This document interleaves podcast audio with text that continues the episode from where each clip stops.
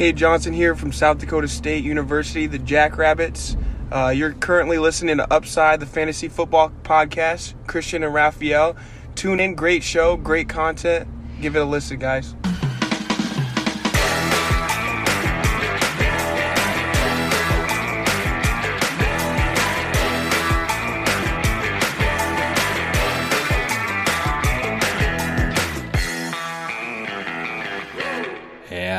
Herzlich willkommen, meine lieben Footballfreunde, bei Upside, dem Fantasy Football Podcast. Mein Name ist Christian und an meiner Seite ist Raphael, wie jede Woche.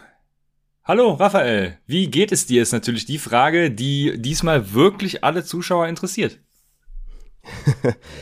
ja, den Umständen entsprechend würde ich mal sagen. Ich war auf jeden Fall Limited äh, Participant so die, die letzten Tagen.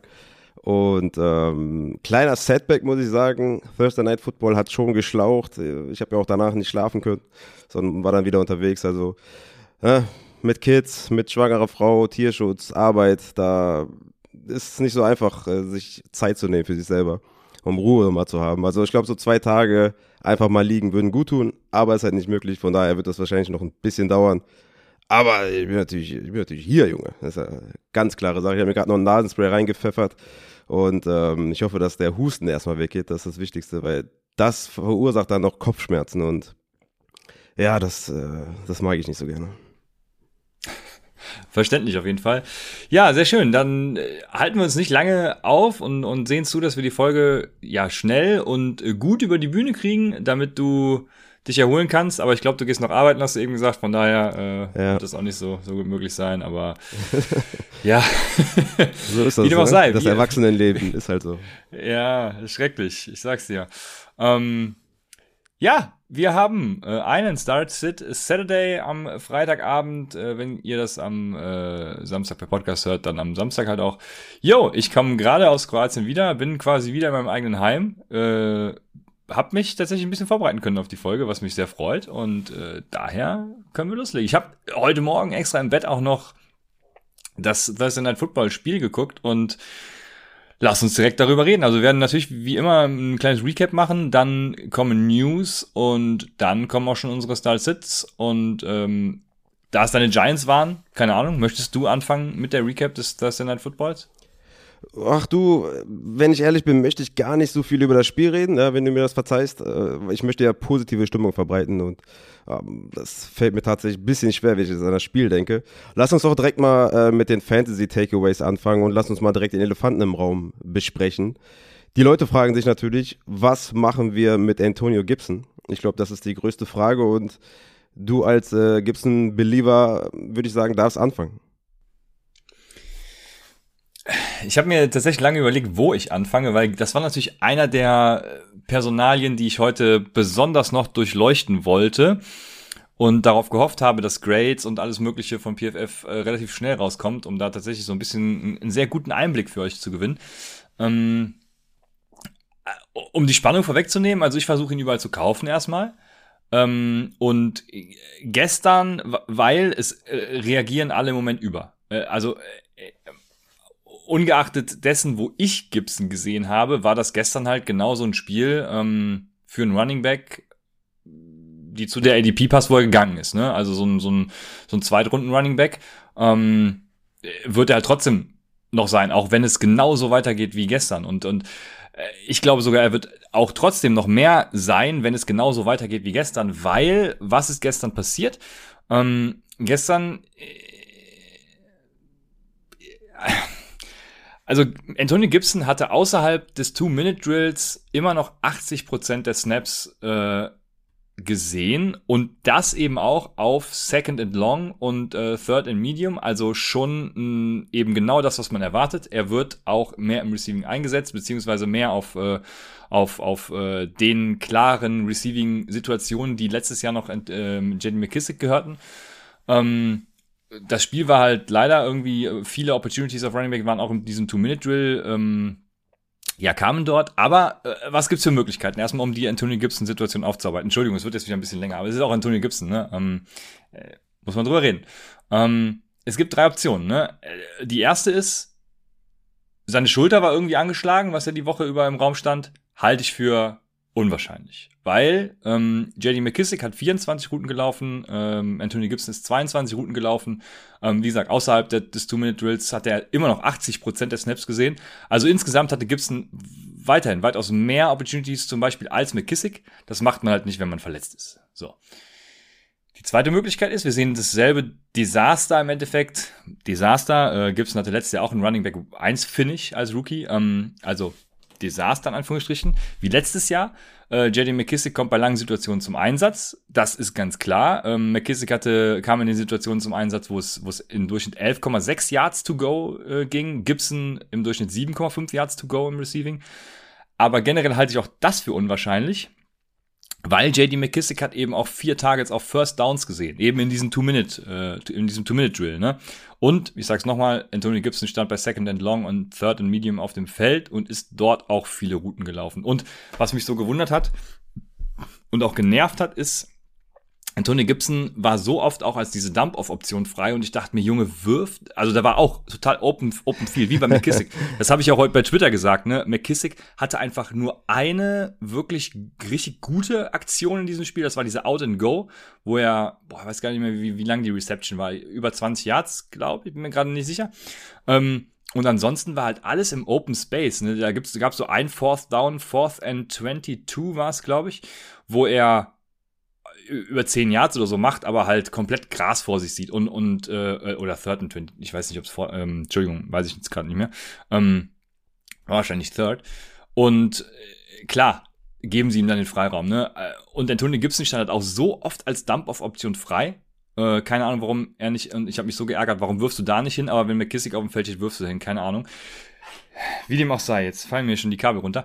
Ähm, die dritte, also erste Option, Schulter war angeschlagen, unwahrscheinlich. Zweite Option, selber Gameplan wie letztes Jahr, unwahrscheinlich. Drittes, dritte Option, irgendwas hat den Coaches letzte Woche, weil letzte Woche war ja dieser Full CMC-Ansatz, ne? Es äh, gab nur drei Running Backs, die äh, den Touch-Share komplett dominiert haben. Das waren Mixon, CMC und Gibson. Ähm, irgendwas hat den, letzten, den Coaches letzte Woche nicht gefallen. Keine Ahnung. Ähm, oder eben Anfang dieser Woche, wo Anthony Gibson ja gestartet ist und auch viel am Feld stand, war es das Pass-Blocking? Keine Ahnung. Aber selbst da war Gibson laut PFF besser als JD McKissick. Immer noch auf einem abgrundtief schlechten Niveau natürlich. Aber beide waren äh, super schlecht und ähm, von daher, keine Ahnung.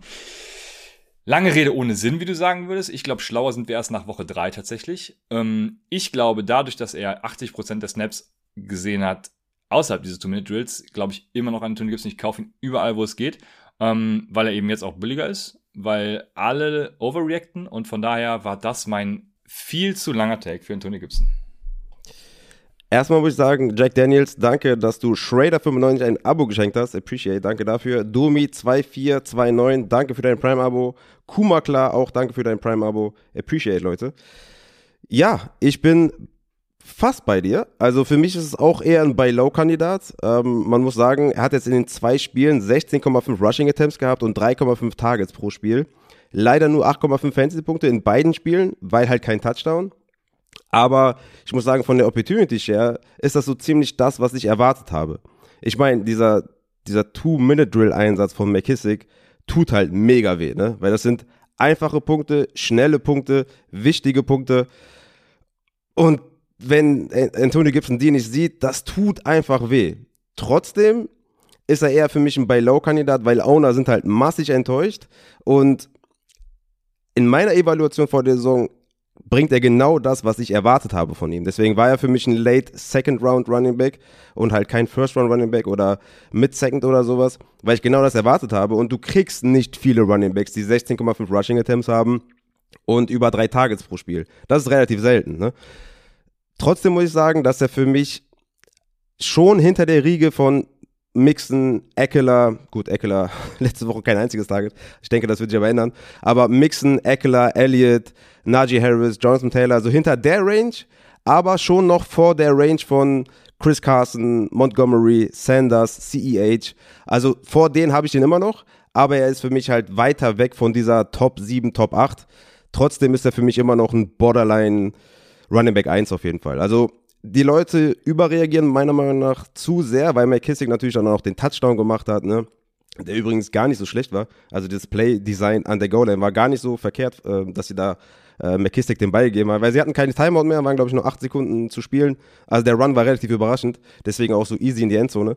Ähm, von daher lasst McKissick mal, äh, lasst äh, Gibson mal einen Touchdown machen dann sieht die Welt ganz anders aus. Also wie gesagt, ein Running Back, der 18 Opportunities pro Spiel bekommt, den nehme ich gerne. Und wenn Owner so stark enttäuscht sind, dann ist das für mich auch ein klarer Buy-Low. Ich, ich würde noch mal kurz bei den äh, Footballern bleiben mit McLaurin. Da haben wir wieder, also ich hatte ja den Livestream ja. gestartet am äh, Thursday Night Football, da habe ich natürlich jede McLaurin empfohlen. Ähm, sehr, sehr gute Tipps, glaube ich, gegeben. Außer einmal Golladay, glaube ich, gegen Mike Davis war das. Ist jetzt auch nicht so ein schlechter Tipp gewesen, aber Golladay scheint noch keine richtige Chemie zu haben mit DJ. Aber ähm, ne, ein Wide Receiver 1 eines Teams wie ein McLaurin, den spielst du jede Woche, ne? Da darf es keinerlei Hesitation geben, ne? Für mich ein Deontay Johnson zum Beispiel auch die klare Nummer 1, was Targets angeht in seinem Team. Diese Wide Receiver startest du jede Woche. Das sollte vielleicht jedem eine Lehre sein, der jetzt vielleicht da, ähm, ja, vielleicht ein bisschen äh, gezögert hat.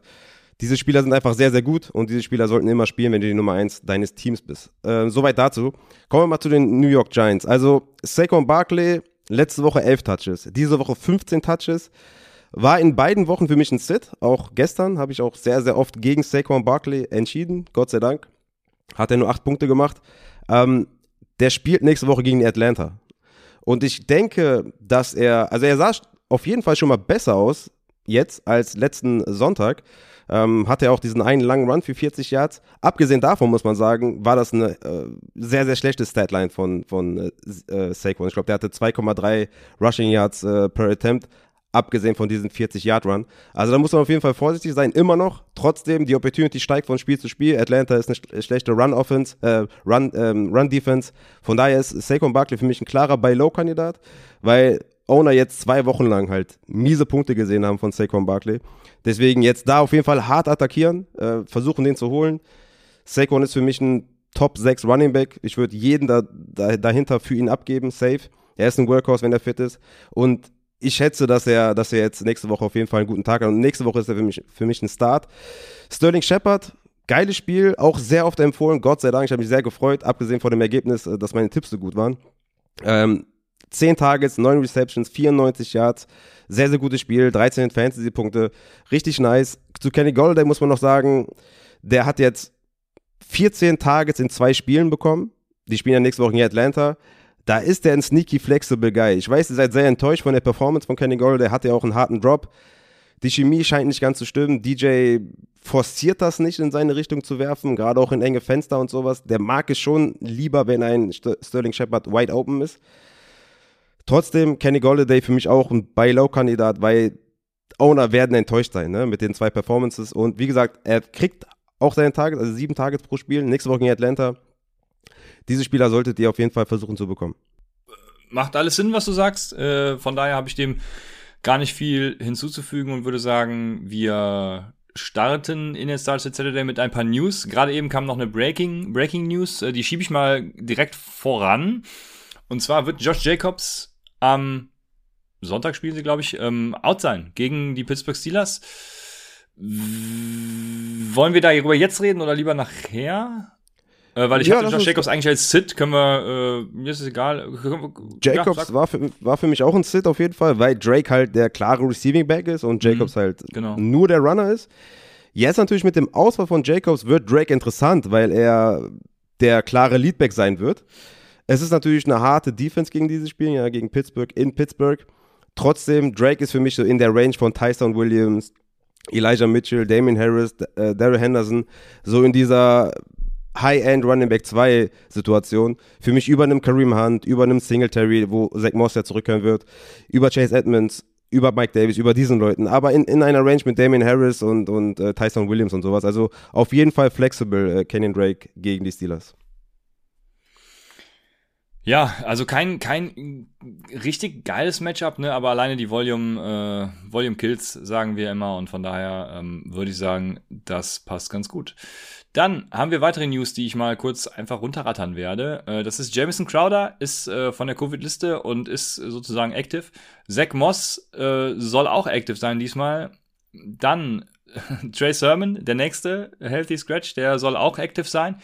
Ähm, was machen wir mit dem Tampa Bay Backfield? Also Rojo wurde als Starter announced. Äh, ich weiß nicht, was in der Zwischenzeit passiert ist. Sind jetzt alle drei Starter. Ähm, ja, genau. Bruce Arians meinte, alle drei sind Starter.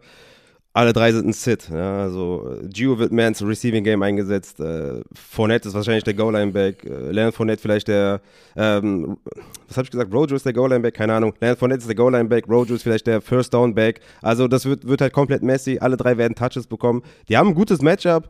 Trotzdem äh, starte ich keinen von denen. Ja ja, wir hatten das äh, Thema Tampa Bay Backfield ja schon äh, Anfang der Woche, von daher, ich sehe das genauso, also wirklich sehr messy und ähm, bei Rojo habe ich leider viel zu oft, deswegen, weiß nicht, ich setze immer noch alle Hoffnungen in ihn, aber äh, ganz objektiv betrachtet muss ich bei dir sein. Dann haben wir Devonta Freeman, der bei den Baltimore Ravens äh, wohl aktiv zu sein scheint. Ähm, Odell Beckham Jr. ist klar out für das Wochenende.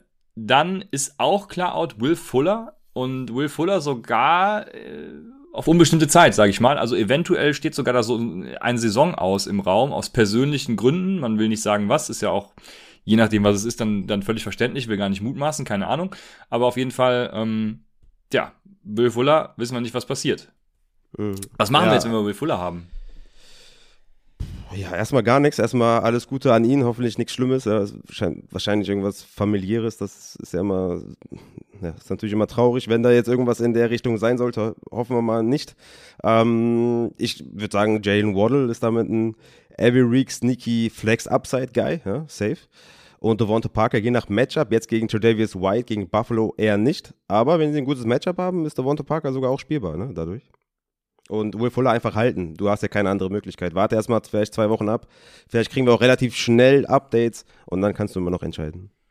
Genau. Ihr solltet ja alle Injured Reserved Spots haben, von daher ähm, würde ich das genauso sehen.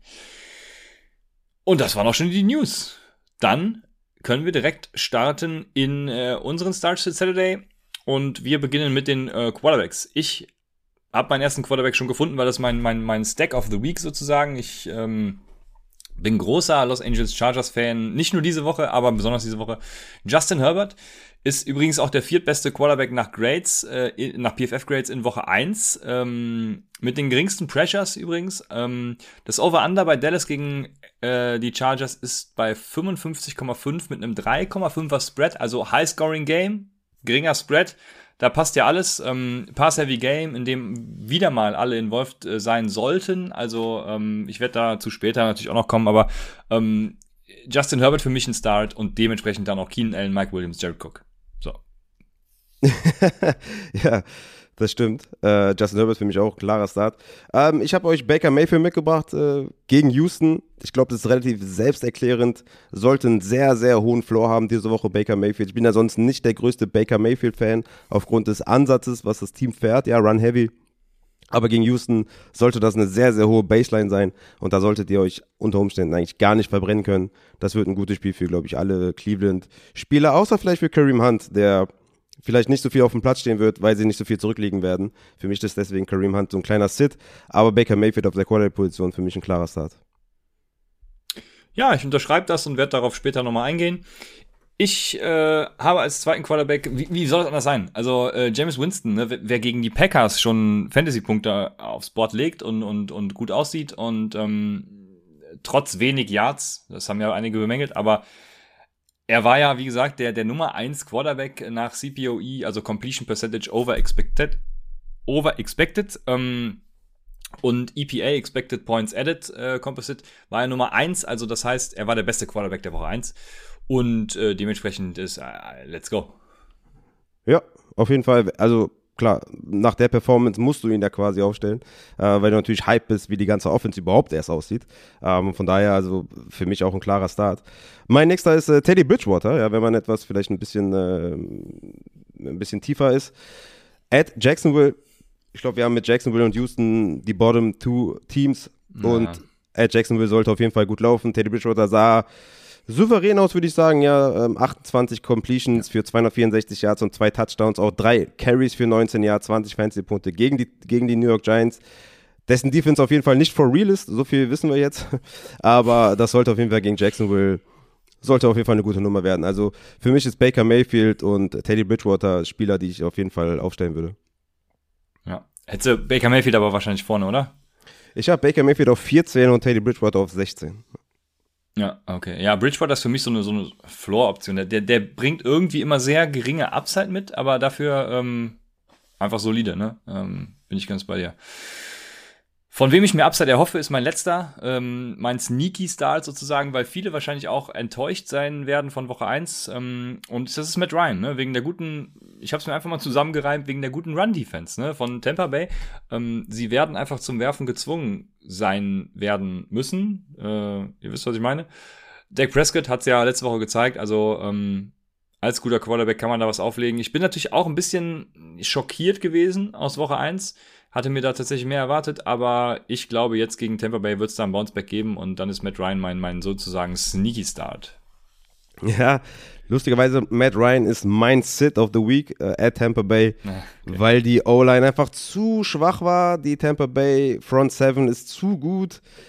Äh, nee, also für mich Matt Ryan ist auf jeden Fall ein Sit, genauso wie Mike Davis. Ich traue Atlanta da auf jeden Fall nicht und man hat diese Woche schon gute Alternativen mit Teddy B, der bisschen auf dem Waiver ist, mit Baker Mayfield, der auf dem Waiver ist. Wahrscheinlich, also von daher würde ich da von Matt Ryan auf jeden Fall Abstand gewinnen. Ja, ja das mit den Optionen stimmt natürlich. Ähm, deswegen so ein Sneaky Start den man äh, ja reinwerfen kann, weiß ich nicht, wenn, wenn man in einer tiefen Liga spielt. Aber an und für sich hast du recht, also ein Baker Mayfield hätte ich auch äh, durchaus lieber als ein äh, Matt Ryan. Und bei Teddy B ist eben Floor oder Matt Ryans Upside, die eventuell da ist. Das wäre dann die Entscheidung, die ich treffen würde, aber ja, das äh, passt für mich. Hast du noch wen? Ansonsten gehen wir zu den Runbacks. Wir gehen zu den Runbacks und äh, ich habe da, und jetzt bin ich gespannt auf deine Meinung, als da tatsächlich Tyson Williams ähm, hat ja letzte Woche ein sehr ordentliches Spiel gemacht, sah richtig gut aus, bis dann irgendwann der Tavis Murray reinkam. Also ich bin, ich bin tatsächlich sehr gespannt, was dann auch die Coaches aus diesem ja, diesem missglückten äh, Block machen, ne? der ja im Endeffekt das Spiel verloren hat, äh, weil das gleichbedeutend mit Lamar Jacksons Fumble war. Ähm, trotz dessen hatte er das beste Pass-Blocking-Grade nach PFF der ganzen Running Backs und war ansonsten halt einfach gut. Ne? Und wenn die Coaches eben auch sehen, dass er gut war und äh, auch im Passblocking gut war, dann sollte das laufen. Ne? Kansas war halt auch sehr schlecht gegen den Run, auch wenn es das gegen das beste Running Back Duo der Liga war, würde ich einfach mal gerade behaupten. Ähm, letzte Woche hatte Tyson äh, Williams vier Missed Tackles Forced, äh, vier Yards after Contact per Attempt und ein äh, Elusiveness Rating bei PFF von 133. Das ist Platz drei ähm, gemeinsam mit äh, Kareem Hunt. Besser als zum Beispiel Nick Chubb. Latavius Murray hatte übrigens ein Elusiveness Rating von 0. Also wenn man die mal gegenüberstellt, sollte klar sein, wer da die Nummer eins ist. Ähm, ja, und, und, und wenn man jetzt eben die, die Offense der, der Baltimore Ravens gegen die Defense der ähm, ähm, oh wei, der äh, Chiefs gegenüberstellt, dann sprengt eben dieses Baltimore Running Back Matchup äh, einfach die Skala und, und ich glaube, ja, das muss laufen. Ja, High-Scoring Game auch, ich glaube, das höchste der Woche. Ähm, da will ich den Running Back starten, der da auf jeden Fall der Leadback ist. Also ich weiß noch gar nicht, was das Problem ist bei Tyson Williams. Ja, ich weiß, Fourth Down und Overtime hat Murray mehr gesehen, aber Tyson Williams hat 51% der Snaps gesehen und 100% Target Share im Backfield gehabt. Also, äh, das ist doch nice. Also, was habt ihr erwartet? Dass er 20 Touches bekommt? Das ist nicht Baltimore-like, ja. Also, die, die Running Backs kriegen halt höchstens 15 Touches, 16 Touches, da müssen die halt was anfangen. Die sind in der Regel relativ effizient, ja. Also, er hat ja auch 9 Carries, 65 Yards und einen Touchdown, 3 Receptions für 29 Yards, 17 Fantasy-Punkte. Ähm, das war eigentlich das, was ich erwartet habe. Klar hat Murray vielleicht drei, vier Carries zu viel gesehen, fair, aber Murray sah jetzt auch nicht so aus, als wenn man jetzt sagt, wow, das ist unser Mann auf jeden Fall. Äh, Devonta Freeman ist ja jetzt auch im, im, im Kader, weil äh, Cannon äh, zu den 49ers gegangen ist. Von daher, Devonta Freeman ist für mich jetzt auch keiner, wo ich jetzt Angst habe. Ganz im Gegenteil, da hätte ich eher als Murray-Owner Angst, ja, dass Devonta Freeman jetzt dazukommt. Wie gesagt, Bell war für mich derjenige, wo ich Angst hätte wegen dem Receiving Game, ja, dass dann diese vier Tages, die Tyson Williams bekommen hat, dass die halt zu Bell gehen. Bell ist nicht active, Devonta Freeman ist kein Receiving Back. Von daher, Tyson Williams ist relativ safe und für mich auch ein Start diese Woche. Da bin ich ganz bei dir. Dann gehe ich mal zu meinem nächsten Spieler oder zu meinem ersten Running Back Start und da muss ich erstmal so eine Gruppe von Spielern nennen, ähm, weil ich habe euch so eine Präsentation mitgebracht, mein Confidence Level of Running Back. Aaron Jones bekommt 100%. Derrick Henry bekommt 100%. Austin Eckler bekommt 100%. Ezekiel Elliott 100%. Najee Harris 100%. Also die startet die alle. Ich weiß, letzte Woche haben die nicht gut performt, aber das sind alles Starts. So, jetzt komme ich zu meinem Spieler. Clyde edwards hilaire at Baltimore. Letzte Woche gegen Cleveland nur 8,7 Fantasy-Punkte. Ist natürlich nicht nice, aber 14 Carries für 43 Yards, 3 Receptions für 29 Yards, macht 17 Touches und Daryl Williams, der einzige Running Back neben ihm, nur ein einziger Carry. High over under. Clyde edwards hilaire Tyson Williams für mich beide klare Starts äh, bei diesem Spiel. Ja, äh, bei edwards hilaire haben wahrscheinlich viele auch Angst wegen des Matchups gegen die Baltimore Run Defense, aber ähm, man muss ja auch einfach sagen, Kleider leer, also äh, die Kansas City Running Backs, um das mal äh, so zu formulieren, leben halt auch von, von geschemten Runs, ne? Und, und eben äh, nicht dadurch, dass äh, sie irgendwie gegen die beste Defense der Liga performen müssen, sondern äh, das hat eben auch viel mit, mit gutem Coaching da zu tun. Und von daher finde ich das gegen Baltimore äh, jetzt nicht ganz so sexy, aber auf jeden Fall äh, durchaus, wie du sagst, es passt. Also Kleider leer sowieso. Auch einer meiner ja, nicht direkt bei Low Targets, aber ich strecke da schon mal meine Fühler aus im Moment. Von daher, ähm, ja, bin ich bei dir. Ich habe äh, noch wen aus der gleichen Conference und das sind zwei Running Backs, nämlich die Denver Broncos Running Backs. Für mich stellt sich die spannende Frage, wer wird äh, tatsächlich die Nummer eins gegen die drittschlechteste Defense ähm, nach Fantasy Points von Woche 1. Da muss man natürlich vorsichtig, äh, vorsichtig sein. Nach Woche 1 darf man nicht so krass die Fantasy Points allowed ins Gewicht nehmen. Ähm, ja, äh, was ich interessant finde, Melvin Gordon hat in Woche 1 ähm, 10,8 Half PPA Punkte mehr als erwartet erzielt. Also es gibt bei PFF äh, ein Modell, das errechnet aus den ähm, Möglichkeiten, die der Running Back bekommt, also aus den einzelnen Plays, die Fantasy-Punkte, die daraus im, im, äh, im Durchschnitt resultiert hätten, wären. Ähm, und Melvin Gordon hat eben 10,8 Punkte mehr erzielt, als dieses Modell errechnet hat. Javonte Williams hat vier weniger erzielt. Klar, äh, Melvin Gordon übrigens, klar, äh, er hat ja diesen einen 70-Yard-Run oder was war's. Ähm, Klar, der, der fällt da natürlich ganz krass ins Gewicht. Und ich denke, die äh, Regression ist da ganz klar bei Javonte Williams. Ich denke erstmal, beide sind spielbar und ich denke, Javonte Williams wird eher früh als spät tatsächlich dieses Backfield übernehmen. Und ähm, wie dem auch sei, diese Woche beide sind spielbar und ähm, ich würde beides starten. Beide sind auf jeden Fall spielbar und das ist halt der große Unterschied zu den Tampa Bay Buccaneers Backfield, dass da halt noch ein Dritter ist mit Gio, der im Receiving Game eine Rolle spielt oder vielleicht noch eine größere Rolle bekommt. Ähm, das ist halt der große Unterschied. Ne? Und die Buccaneers sind natürlich auch Pass-Heavy und die Broncos halt nicht. Ne? Und von daher beide auf jeden Fall spielbar. Kommt natürlich auf die Alternativen dann drauf an, was man so ja, gegenüberstellt. Aber ich finde auch beide äh, definitiv spielbar. Noch in der Range von spielbaren Running Backs, sage ich mal. Ähm, wir haben ja noch eine gute Frage von Zenny7. Äh, seit sechs Monaten über Prime abonniert, äh, auf unserem Channel auf jeden Fall. Appreciate. Vielen, vielen Dank. Und äh, er fragt oder sie fragt, wird Sermon ab Woche 3 Mitchell ablösen? Und da kommen wir doch direkt mal zu äh, Elijah Mitchell. Äh, erstmal zur Frage, wer dir das beantworten kann, ne? Der, dem musst du vertrauen. Also, das ist äh, Shanahan einfach, ne? Ähm, ich ich glaube, ich glaub, Shanahan kann keiner einschätzen. Das ist der Coach, wo wir nichts wissen, wo wir alle Angst haben, was er tun wird. Ja? Jetzt auch, also zumindest ist Sermon mal active, was sehr gut ist. Ich habe ja schon die Befürchtung gehabt mit dem Cannon-Signing, dass Sermon nicht mehr active ist, ja, dass, dass Hasty vielleicht ins Special Team geht und Cannon der Third Down Back oder Hasty Third Down, Cannon Special Team und Sermon wieder einfach ähm, Healthy Scratch, also nicht im Kader. Ja, ich, ich habe so langsam das Gefühl hier äh, bei den 49ers, ich hatte früher mal so Lehrer, weißt du, die, die haben mir gesagt, ähm, wenn ich so, keine Ahnung, eine, eine 3 minus und eine 4 plus geschrieben habe, dann haben die gesagt, ja, ich gebe dir im Zeugnis jetzt die 4, um dich ein bisschen zu motivieren.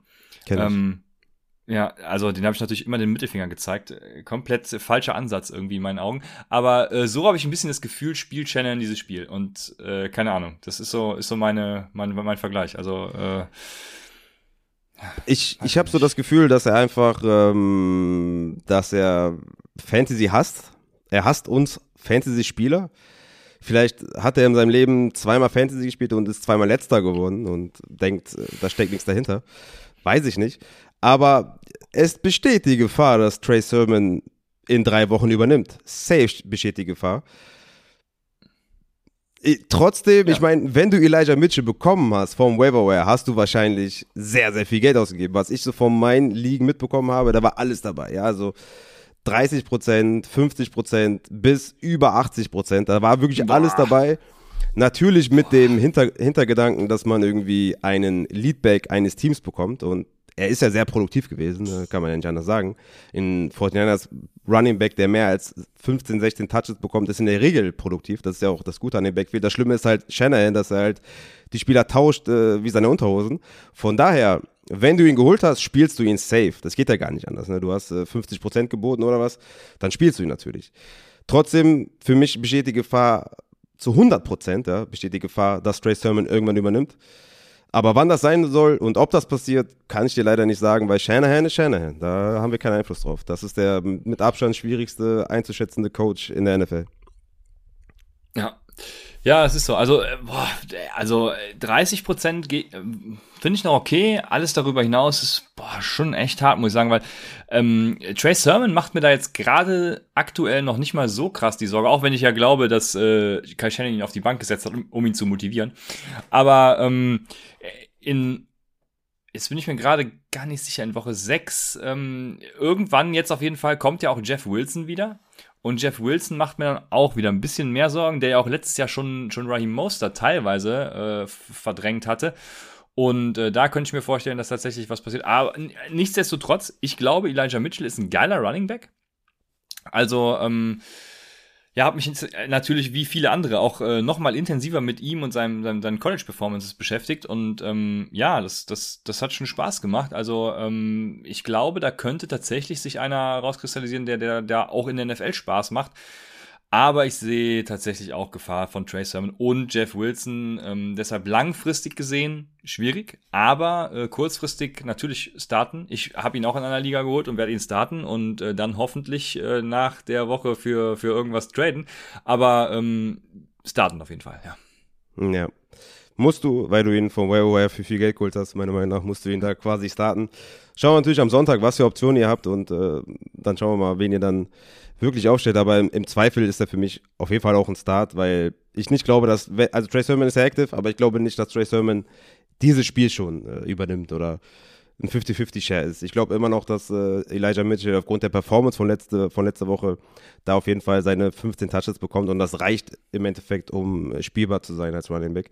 Ich würde sagen, kommen wir zu, zu den ersten Sits und ähm, ich bringe direkt zwei mit. Zum einen Mike Davis, At lass, mich noch einen Deep Start, lass mich noch einen, einen Deep Start sagen, weil ja, wenn okay. wir den gesagt haben und die Leute äh, werden dann sagen, Junge, ich habe es bei Upside gehört, mein, mein Deep Start ist äh, Damian Williams. Ähm, die Bengals sind einfach schlecht gegen den Run und den Pass gleichermaßen natürlich. Ähm, Damon Williams ist letzte Woche, also Running Back der äh, Chicago Bears hinter David Montgomery, ist auf 20 seiner 30 Snaps eine Route gelaufen letztes Jahr. Er sah fünf Targets, Montgomery nur eins, wo man ja eigentlich davon ausging, nach letztem Jahr sieht Montgomery wieder mehr Targets, vor allem durch den Ausfall von Terry Cohen. Ähm, gleichzeitig sind auch beide gleich viele Routen bei gleich viel Pass-Snaps übrigens gelaufen. Also äh, Montgomery läuft auch Passrouten. Aber äh, ich sehe da so ein bisschen vielleicht Damian Williams, dass er so die Rolle von Terry Cohen ein bisschen ausfüllen könnte und sehe den diese Woche tatsächlich als mein Start in deepen Ligen, also Deep Start. Äh, man könnte auch sagen verzweifelter Flexer möchte ich mal genannt haben. Ja, für mich war es relativ offensichtlich, dass er der Receiving Back ist. Deswegen hatte ich ihn auch noch hin und wieder auch empfohlen, weil ich gesagt habe, Damien Williams ist der Receiving Back. Montgomery wird nicht dieselbe Workload sehen wie letzte Woche, äh, wie letztes Jahr. Da hätte ich ihn ja, äh, weiß ich nicht, Borderline äh, Top 12. Von daher war es mir relativ klar, äh, fünf Targets, sechs Carries, vier Receptions, also zehn Touches. Ist mir etwas zu wenig, aber ich sehe auf jeden Fall die Upside, die du, von der du da sprichst. Das, das, äh, das kann schon gut und gerne sein. Weißt du was, wenn du auch noch einen nimmst, äh, dann nehme ich auch noch einen. Und zwar äh, Damien Harris, der habe ich ganz vergessen, at New York Jets. Ähm, gegen Miami letzte Woche 23 Carries, 100 Yards, 2 Receptions, 17 Yards und leider halt den Fumble im letzten Drive. Äh, weswegen ich verstehen kann, dass ihr da vielleicht ein bisschen Angst habt. Aber diese 25 Touches waren schon eine Ansage. Ja? Ich kann mir nicht vorstellen, dass aufgrund eines Fumbles, obwohl ja, okay, bei, bei dem Coach kann man sich schon vorstellen, dass aufgrund eines Fumbles äh, direkt alles vorbei ist. Aber wie gesagt, wenn man einen Spieler so hart poundet mit 25 Touches, gehe ich davon aus, dass er im nächsten Spiel wieder der klare Leadback sein wird und at New York Jets, ähm, die einfach in allen Belangen keine gute Defense sind, sollte das auf jeden Fall ein guter Start für Damien Harris werden und für mich ist er ein guter Flexer diese Woche. Richtig. Da äh, bin ich bei dir jetzt. Äh, du wolltest äh, was mit deinen Sits am Starten, deswegen Entschuldigung, du kannst gerne weitermachen. Genau, ich habe ein bisschen übersprungen, ähm, weil ich so hype war, äh, Spieler zu sitten. Äh, Mike Davis, wie gesagt, at Tampa Bay, das ist, geht gar nicht gegen Mike Davis. Wie gesagt, ich bin von der Opportunity angetan. Letzte Woche hat er seine 17 Touches gesehen, was für mich genau da ist, wo ich ihn gesehen habe. War halt nicht produktiv, weil, das, weil die ganze Offense war nicht gut, die O-Line war maßlos überfordert. Und da kommt Tampa Bay natürlich genau falsch. Ja, also ich erwarte keinen Bounceback von Mike Davis, keinen Bounceback von Matt Ryan. Ähm, Kevin Ridley ist für mich immer noch ein Start, habe ich ja eben gesagt. Der Terry McLaurin, Deontay Johnson, Kevin Ridley, das sind alles Starts. Die, der Nummer 1 Receiver eines Teams ist immer ein Start. Deswegen auch Kevin Ridley, aber ich erwarte jetzt nichts Großartiges äh, von der Offense, weil Tampa Bay halt zu hart in der Defense ist, in der Front Seven und ich glaube, die O-Line wird zu sehr überfordert damit sein. Deswegen ist Mike Davis für mich auch ein starker Buy-Low-Kandidat nach diesem Spieltag. Ja, also ich kann mir vorstellen, dass er da vielleicht mit sieben, acht Punkten rausgeht. Weil Tampa Bay hat, glaube ich, in den letzten 18 Spielen oder so, glaube ich, nur zwei Touchdowns an Runningbacks abgegeben. Also es ist wirklich eine, eine harte Run-Defense. Also von daher, Mike Davis ist ein unbedingter Sit. Ähm, und mein zweiter ist Leonard Fournette. Ja, lass mich direkt zu Mike Davis was sagen kurz, ah, okay. weil ich hatte, ich habe Mike Davis auch jetzt nicht direkt als Sit, ich habe ich hab ihn so ein bisschen als ähm, ja Lower Expectations, ähm, also senkt eure mhm. Erwartungen deklariert. Er ist für mich nicht mal ein ganz klarer Sit, weil er in Woche 1 acht Targets sah und auf 77 Prozent der Snaps tatsächlich auch eine Route gelaufen ist. Also im Receiving Game könnte ich mir schon vorstellen, dass er eine Rolle spielt. Aber ich glaube auch tatsächlich, dass ihr da bessere Optionen findet. Ähm, und jetzt kommt die spannende Frage: Damian Williams oder Mike Davis? Ja, Mike Davis auf jeden Fall. Ja, ja okay. Aber er hatte keine okay. acht Tage, er hatte sechs Targets, ne? drei Receptions, 23 Yards. Ähm, er hatte 18 Touches, vielleicht hast du die acht schon verwechselt oder so. Aber acht Targets Nee, dann habe ich tatsächlich dann habe ich tatsächlich die, die, die 6 und die 8 verwechselt. Ähm, auf jeden Fall waren es äh, genug Targets für einen Running Back und auf 77% der Snaps ist er eine, eine Route gelaufen. Ähm, deswegen im Passing Game denke ich einfach, dass er da die, die Workload sehen wird. Aber für mich auch, def definitiv ähm, Erwartungen senken. Also sieben, acht ja. Punkte äh, könnte schon sein, wie du sagst, ja. Ja, wie gesagt, weil es einfach nur das Matchup ist, ne? Und weil die Offense ja. mir Sorgen macht, die O-Line mir Sorgen macht. Es geht nicht gegen Mike Davis, für mich ein Buy-Low-Kandidat nach dem Spieltag. Aber ich würde ihn auf jeden Fall sitten diese Woche. Sehr gut, jetzt habe ich unterbrochen wieder mal. Tut mir leid. Ja, mach du mal dein Sit erstmal. Ich wollte direkt zu meinem nächsten, aber mach du mal. Ja, äh, ja ähm, ich habe keinen mehr. Mein einer äh, war Mike Davis dann mit Lower Expectations und der zweite war Josh Jacobs, der sich jetzt erübrigt hat. Von daher, äh, hau was. Okay. Ähm, ja, wie gesagt, Leonard Fournette, das ganze Backfield der Tampa Bay Buccaneers, die haben ein gutes Matchup gegen Atlanta, aber das ist alles, alles ein Sit. Ja, also Gio Bernard, Rojo, Fournette, die werden sich alle gegenseitig Carries und Targets klauen nicht aufstellen. Ihr habt bestimmt bessere Optionen. Fragt mich am Sonntag, dann werde ich euch das beantworten. Für mich alle drei Sits. Und natürlich jetzt mit der Rückkehr von Zach Moss, für mich natürlich auch Devin Singletary, ein klarer Sit. Äh, ich war eh schon nicht begeistert ähm, weil Running Backs in dem Backfield nicht besonders produktiv sind. Miami ist jetzt nicht angsteinflößend oder sowas, aber ich erwarte einfach einen harten Bounceback von Josh Allen und den, und den Receivern gegen Miami. Ich glaube nicht, dass sie sehr viel laufen werden. Und jetzt mit der Rückkehr, beziehungsweise mit dem neuen Active von Zach Moss ist Singletary ein klarer Sit auf jeden Fall. Ja, das passt alles. Du hast den Sonntag nochmal angesprochen. Wir haben auch einige Fragen im Chat tatsächlich hier live, äh, die, äh, ja, wo es um Spieler geht, äh, der versus den. Und da gerne auch nochmal Sonntag dann die Frage stellen oder eben äh, bei Patreon beziehungsweise Discord dann den, den DM-Chat nutzen. Also, ähm, das sind die Optionen und äh, ich glaube, es wird, hält auf, wenn wir hier alles behandeln, aber das äh, Sonntag vorbeischauen und eben auch im Discord gerne fragen. Jo, wir können weitermachen mit den Wide Receivern und da habe ich als erstes äh, Mike Williams. Oh, ich war ja so glücklich. Also Woche 1, äh, endlich äh, ist Mike, Mike Williams mal ähm, wieder zum Zug gekommen. Mein heißgeliebter Mike Williams. Allen und Williams hatten beide übrigens nach den Expected Fantasy Points vom PFF äh, 18 Punkte äh, predicted sozusagen. Sind beide, ähm, wie nennt man's, äh, Focal Point der Offense. Ähm, ich glaube, gemeinsam mit Jared, ich habe es ja bei Justin Herbert eben schon gesagt, fällt mir gerade ein. Also gemeinsam mit Jared Cook wird es diese Woche rattenscharf einfach, glaube ich. Letzte Woche war Mike Williams übrigens Wide Receiver 6 äh, nach Hayden Wings, äh, Fantasy Usage Model, äh, Hayden Wings von, von Fantasy Underdog, ähm, direkt nach Keenan Allen auf, auf Position 5. Also Mike Williams und äh, Keenan Allen, sowie auch Jared Cook, der später noch kommt. Ich hab richtig Bock. Mhm, ja, auf jeden Fall. Also mit dieser hohen Target Share hat Mike Williams sich auf jeden Fall äh, einen Platz im Start äh, bei den Wide Receivers auf jeden Fall safe verdient. Äh, für meinen Wide Receiver 33. Das heißt auf jeden Fall auch ein Start. In meinen Augen strong Start für mich. Was, was lustig ist, äh, ich dachte jetzt, vielleicht kann, macht Mike Williams den DJ Shark Mike Williams Trade wieder gut oder wett, aber äh, DJ Shark sah auch gut aus, ne? Deswegen, äh, wir, ja, wir hatten damals nicht, getradet. Äh, hat zwölf Tage. Also zumindest gesehen. was Opportunity, genau, ja. was Opportunity anging. Ja, ja, genau. Immerhin das auf jeden Fall. Also, ja. Ein, ein, kleiner ja. Fun-Fact am Rande, genau. Entschuldigung. Ja, ja, ja. Ich hätte immer noch lieber DJ Shark auf jeden Fall. Ähm, wie gesagt, äh, strong Start für mich äh, diese Woche. Ganz klar Debo Samuel at Philadelphia als der Brandon Ayuk, den wir eigentlich wollten. Das ist jetzt Debo Samuel. ja. Von daher mein Wide Receiver 24. Strong Start. Wenn ihr Debo Samuel habt, auf jeden Fall aufstellen. Safe. Ja, auf jeden Fall. Klar, du sagst es, ne? Brenda Ayuk, ich, ich hatte erwartet, dass das genau das ist, was Brenda Ayuk ist. Ähm, auch Brenda Ayuk ein spannendes Thema. Da wäre es irgendwie, glaube ich, auch nicht professionell, jetzt was zu dieser Situation zu sagen. Wir haben es am Dienstag ja schon, schon versucht gehabt, aber äh, es hilft halt eigentlich nur abwarten, ne? Ähm, es, hilft, es hilft nur abwarten. Wir ja, also alle nicht, wie Shannon denkt und ja. ja. vor allem auch diese Woche natürlich ein Sit. Er ist jetzt überflüssig zu sagen, dass wir ja, den nicht aufstellen. Du kannst den genau. momentan nicht aufstellen. Ne? So, solange du nicht siehst, dass er einen höheren ne, Snap bekommt und vielleicht auch mal ein Target, ähm, bis dahin kannst du den safe nicht aufstellen. Und da kann Dedinho7, hat auch mit Prime abonniert, schon seit drei Monaten. Danke dafür, appreciate auf jeden Fall. Danke dafür. Ähm, ja, Ayuk habe ich in einigen Trade angeboten, aber äh, wir werden sehen. Ich, ich bin selber ja gespannt. Ich spekuliere natürlich darauf, dass er wieder äh, erscheint, aber das ist natürlich sehr risikoreich, das äh, muss man ganz klar sagen. Ich habe als äh, Zweisitz, ich fange mal mit dem, mit dem unteren an, das ist äh, Juju Smith-Schuster, äh, der spielt gegen Nate Hobbs im Slot und ist meines Erachtens durchaus ein Flexer, also eine Flex-Option. Ähm, das Pittsburgh Receiving Core ist immer noch, äh, ja, wenn man es so sagen will, ein Mess auch, also ist ja eigentlich ein gutes Receiving Core, aber für Fantasy halt ein Mess. Ähm, aber Juju Smith-Schuster hat in Woche 1 die meisten Routen aller Wide Receiver gelaufen, was mich persönlich sehr überrascht hat tatsächlich. Und ähm, von daher glaube ich, ist er diese Woche auch eine äh, ganz gute Option. Jetzt, äh, ich kann mal hochscrollen, gegen wen, gegen wen spielen sie überhaupt nochmal? Gegen die ähm, Las Vegas Raiders, genau. Äh, Nate Hobbs spielt man in Las Vegas Raiders. Und von daher eine gute Option meines Erachtens den einzigen, den ich momentan spiele, ist halt Deonte. Und den spiele ich immer, bis ich da keine klar höheren Snaps für Claypool sehe, ähm, reduziert das einfach auch seinen Upside. Juju hat immer einen guten Floor. Safe im, im Slot ist er auf jeden Fall eine sichere Nummer.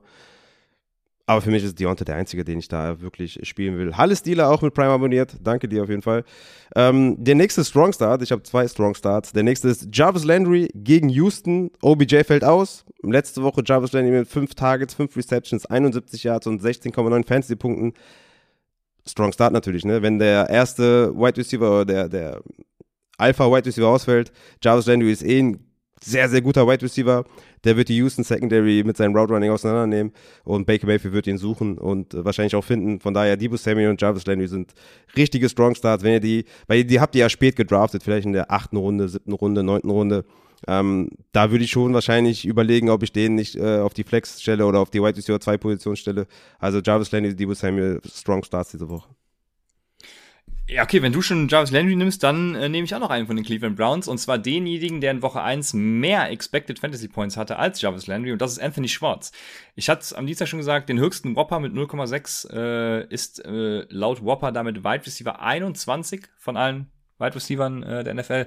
Wide Receiver 10 nach Air Yards. Also, ähm, ich glaube, da wird diese Woche einiges gehen. Ich habe ihn vor Jarvis Landry. Anthony Schwartz ist äh, mit dem Ausfall von OBJ für mich eine richtig geile Option. Äh, die Targets per Route Run sind übrigens eine sehr verlässliche Stat, also sehr ähm, verlässlich über Wochen hinweg. Targets per Route Run. Und äh, Anthony Schwartz sah auf 30% der Routen, die er gelaufen ist, also fast jede dritte Route, die er lief, äh, sah er ein Target. Das ist Top 10 wert und von daher äh, sage ich einfach, do it, Anthony Schwartz und don't add me. Ich habe auch so einen, so einen Boomer-Bust-Spieler, äh, wo ich wirklich sage, guckt euch euer Matchup an, seid ihr vielleicht hinten, hat vielleicht jemand schon McLaurin gespielt. Marcus Callaway von den New Orleans Saints at Carolina. Klar. Ich glaube, jetzt ist das erste Spiel, wo wir wirklich sehen, wie sind die Receiving-Optionen, wer kriegt die Targets, wie ist James Winston in dem System. Ich glaube, die Sample Size gegen Green Bay war nicht sehr aussagekräftig. Marcus Callaway ist für mich ein Boomer-Bass-Spieler. Er spielt zum Beispiel diese Woche gegen den Krükrü in unserer Dynasty. Und ich starte Callaway, weil wir beide haben gute, wir haben beide gute Teams. Ich habe sogar schon äh, Terry McLaurin gestartet, aber leider auch Antonio Gibson, wo mir natürlich vier Receptions von Antonio Gibson sehr, sehr gut getan hätten in einer PPA-Liga. Danke dafür. Aber deswegen Marcus Callaway für mich jemand, den ich starte, wenn ich einen guten Gegner habe. Und würdest du Callaway starten oder Schwartz? Ah, das ist schwierig, ne? Also ich finde Schwarz schon richtig geil diese Woche. Also ich würde Schwarz starten. Okay. Ja, ich, ich bin bei Callaway, ich habe ich hab Bock. Lasst uns schauen, was passiert. Aber wenn ihr wirklich äh, nach Floor sucht und wenn ihr euch gut fühlt und vorne seid, dann lasst ihn auf jeden Fall erstmal sitzen und schaut euch diese ganzen Target Share und Area Share erstmal an von der Ferne, bevor ihr ihn aufstellt. Jo, ich habe äh, keinen Start mehr. Ich habe noch einen Hinweis. Äh, Sammy Watkins, ne? Äh, hat ja in Woche 1 einen. Ich habe es mir hier leider nicht notiert. Wenn ich es richtig im Kopf habe, waren es irgendwie fast 30 oder 23. Irgendwas in den 20ern bis 30ern äh, Target Share gesehen. Also wirklich sehr gut. Ähm, Sammy Watkins jetzt in Woche 2, wir kennen es ja alle, Sammy Watkins ist Woche 1 Spieler, wie wir alle wissen. Aber nichtsdestotrotz, äh, Sammy Watkins spielt in Woche 3 gegen Detroit, gegen die Detroit Lions und die Baltimore Ravens haben halt immer noch nichts auf Receiver. Also es gibt nur Marquise Brown und ähm, Sammy Watkins und Mark Andrews natürlich. Aber äh, so sehr ich Sammy Watkins hasse, ne? ich irgendwie äh, jetzt diese, die, dieses Fantasy-Jahr, ich weiß nicht, ich, äh, vielleicht werden wir noch Freunde. Wer weiß. Äh, cooler Typ auf jeden Fall. Ähm, ich habe zum Beispiel einen Tim Patrick über ihm, ähm, der gegen Jacksonville spielt. Tim Patrick wird, glaube ich, davon profitieren, dass Judy ausfällt. KJ Hamler auch, fair. Tim Patrick aber mit viel mehr äh, Receiving Upside, Touchdown Upside. Callaway, glaube ich, so ein Boomer-Bass-Spieler, der vielleicht ein, zwei tiefe Bomben bekommt und wenn er einen davon fängt, hat er natürlich einen geilen Tag. Ich glaube, Tim Patrick ist da auf jeden Fall derjenige, der einen höheren Floor hat. Sutton für mich auch ein guter Flexer mit Upside diese Woche gegen Jacksonville. Also Sutton und Patrick will ich nochmal nennen von Denver. Das sind auf jeden Fall für mich äh, gute Optionen.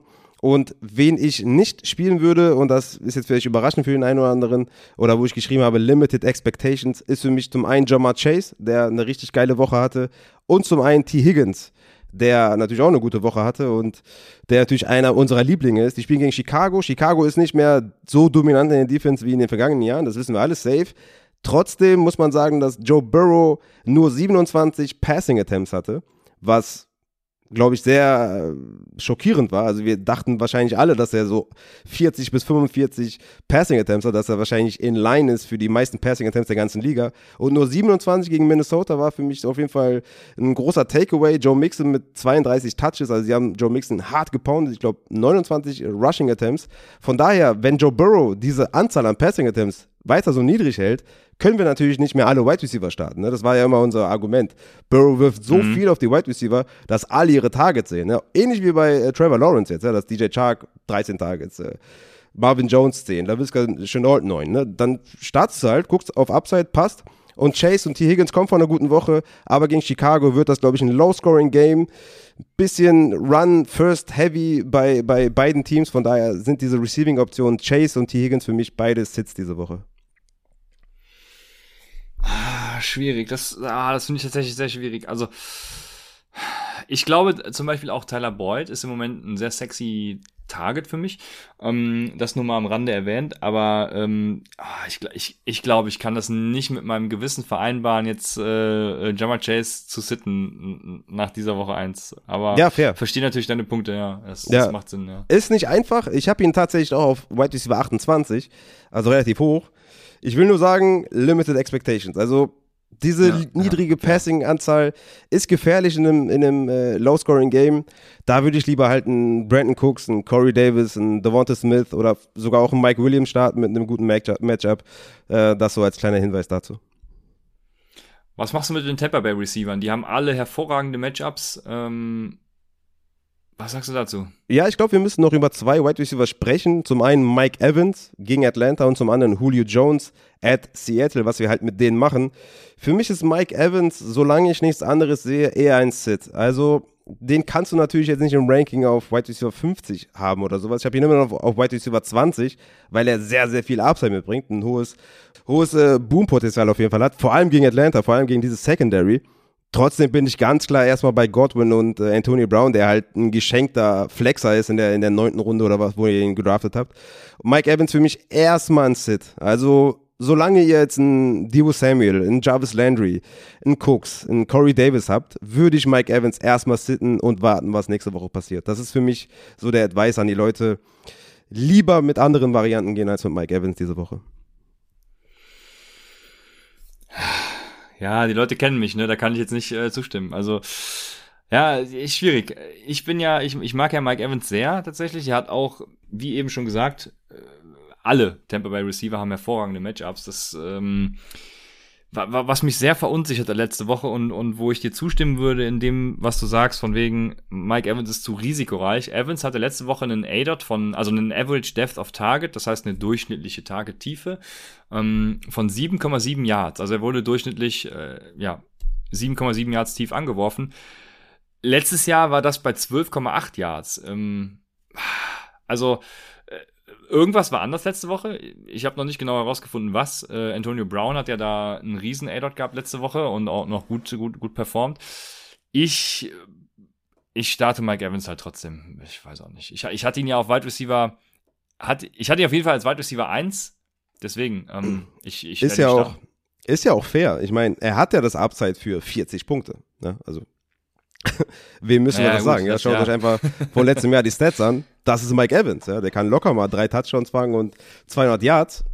Ich würde halt noch mal eine Woche warten und schauen, ob sich das vielleicht so bestätigt von Woche 1. Ja. Wenn man halt diese Optionen wie Landry und Debo Samuel und so hat, dann, dann würde ich da eher, eher drauf verzichten diese Woche. Aber den anderen, äh, den müssen wir auch besprechen. Und das ist Julio Jones.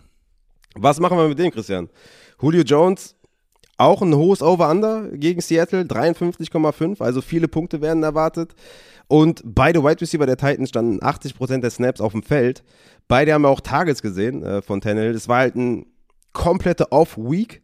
Wie stark erwartest du den Bounceback gegen Seattle? Ist Julio Jones für ja, dich ein Start oder ein Sit? Ich habe ja schon gesagt, dass ich von Tannehill oder beziehungsweise von der gesamten Offense da einen Bounceback erwarte. Ich glaube auch, dass Todd, äh, dass, ähm, ähm, Todd äh, oh, wie heißt Downing. Äh, Downing, ne? Genau, danke sehr ähm, dass Todd Downing da seine Schlüsse aus der ersten Woche zieht und dementsprechend sich auch äh, weiterentwickelt. Ich, ich werde Julio Jones, AJ Brown und auch Tannehill äh, starten. Julio oder Mike Evans? Boah, das, das ist fies. Aber ich glaube, das ist so eine Range, ne? Also. Das ist eine Range, ja. Das ist schwierig. Schwierig, schwierig, schwierig, schwierig. Ähm, ja, ich habe Mike Evans auf 20, ich, äh, Julio auf 23. Ja. Ja, schwierig. Es ist sehr schwierig. Das wäre so eine Bauchentscheidung. Da würde ich gar keine Empfehlung geben. Macht das, mit dem ihr euch wohler fühlt. ja, das sind beides äh, sehr, sehr gute Real-Life-Receiver. Äh, es liegt nicht an, an denen selbst. Es liegt so ein bisschen an der Opportunity, ein bisschen am Team. Ähm, beide können halt easy 30 Punkte machen. Ne? Das ist halt das Problem. Aber es ist halt nicht so mhm. wie bei Terry McLaurin, der halt die klare Nummer 1 ist, sondern die beiden müssen sich halt den Platz teilen mit anderen Receivern.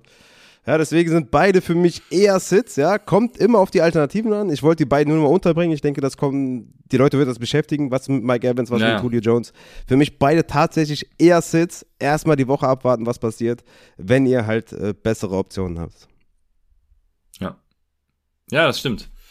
Ähm, ja, äh, hier, also ich bin, ich, ich muss, ich muss mich entschuldigen. Das ist das letzte Mal, dass ich Urlaub als Ausrede nehme, aber ich bin äh, heute Morgen quasi dann schon, habe ich ausgecheckt äh, und dann war ich den ganzen Tag auf Reisen unterwegs, bin äh, um Boah, wann haben wir uns hier getroffen? Ich glaube um, um äh, kurz nach neun. Äh, also wir haben um, um, um 20 nach neun, glaube ich, dann den Stream gestartet. Ich hatte äh, noch nicht mal mehr Zeit, Christians Codekicker vorzubereiten. Das wird die Leute schwer enttäuschen. Aber ähm, auch keine Wide Receiver Sits. Also, hast du noch mehr? Ja, ich habe ja schon Chase, Higgins, Julio, Evans genannt. Ne, das, das, reicht äh, eigentlich, ne? Das sollte reichen, ja. Ja, sehr gut. Also vielen Dank dafür. Ich habe aber tatsächlich noch einen äh, Tight Start, weil den habe ich jetzt auch schon fünfmal genannt oder wie, wie viel auch immer. Äh, deswegen Tight End äh, Jared Cook natürlich. Tight End 4 nach Expected Fantasy Points in Woche 1 mit über 13. Es gab nur sechs Tight Ends überhaupt, die mehr als 10 Punkte predicted hatten. Spielt mit Receiver Flex, by the way. Ähm, weil Tight Ends einfach zu volatil sind und die Spitze einfach zu gut. Yo, es geht einfach gegen Dallas, ne? Die gegen Titans dann eben auch was zulassen. Und ich würde sagen, äh, Jared Cook läuft diese Woche mit den Chargers gegen die Cowboys und äh, startet ihn. Du ja, hast bei Titans, äh, bestimmt wieder, wieder nee. zehn Leute, die du nennst. nee, nee, bei, bei Titans wollte ich gerade sagen, ist halt immer, wenn ihr einen gedraftet habt in den Top 10 Runden, startet ihr den halt einfach, ne? Also ich nenne jetzt halt einen Spieler. Ja, macht das aber nicht, ja. Den ihr halt irgendwie, also für mich James O'Shaughnessy gegen Denver, ich glaube nicht, dass es viele Punkte geben wird, aber man muss halt mal erwähnen, dass der acht Targets hat im letzten Spiel. Das ist eine Menge. Ja, ähm, ich meine, Trevor Lawrence hat auch 51 Mal den Ball geworfen. Sollte jetzt nicht unbedingt in die Range kommen diese Woche gegen Denver, obwohl Denver die Giants ja auch ziemlich auseinandergenommen hat. Aber James O'Shaughnessy mit so einer hohen Target Share gehört halt in die Streaming-Optionen bei den Titans. Und der andere ist für mich Cole Komet, der gegen Cincinnati spielt. Komet sah auch sehr, sehr gut aus. Warte, klar, Snap-Leader über äh, oder vor Jimmy Graham. Von daher Komet O'Shaughnessy für mich auf jeden Fall Streamer und Jerry Cook tatsächlich mein Tight End 11. Also auf jeden Fall für mich meiner Meinung nach ein Strong Start auf Tight End.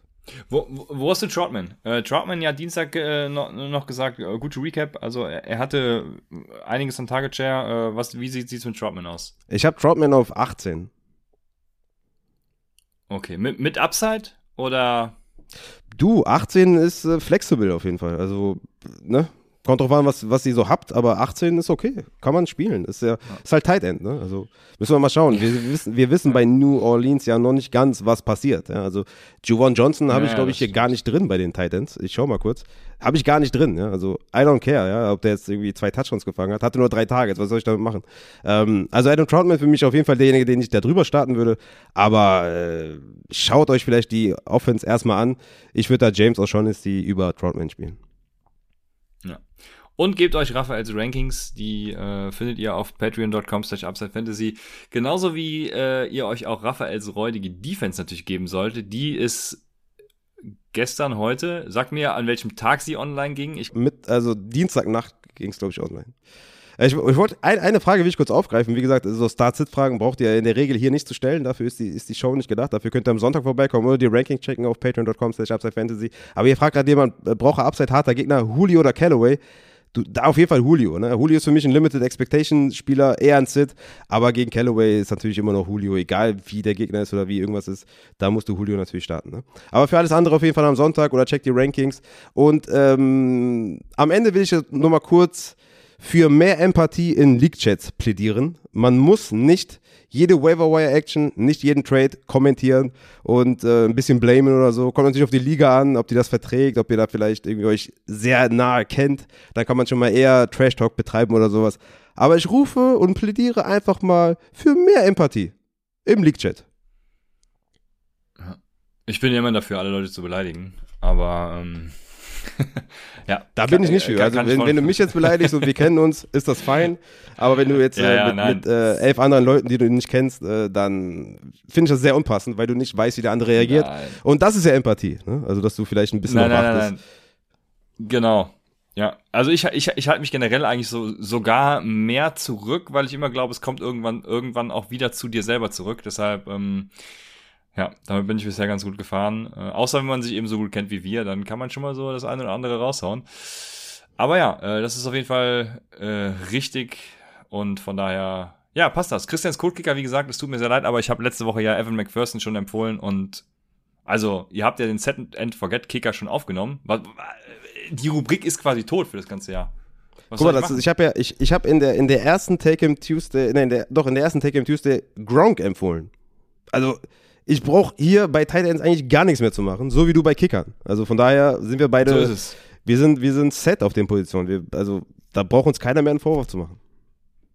Ja, so ist es. Äh, hervorragendes Schlusswort. Wir sind set. Äh, kommt auf den Discord-Channel, äh, unterhaltet euch da über eure Start-and-Sit-Fragen, die es ja jetzt viele in dem Chat gab, wie du schon sagtest, oder eben Sonntag im Livestream. Ähm, da auch nochmal vorbeischauen, dann könnt ihr die Fragen nochmal loswerden und äh, den richtigen starten und ja, ansonsten hören wir uns dann am Montag bzw. Dienstag im Podcast wieder bei Upside, dem Fantasy Football Podcast.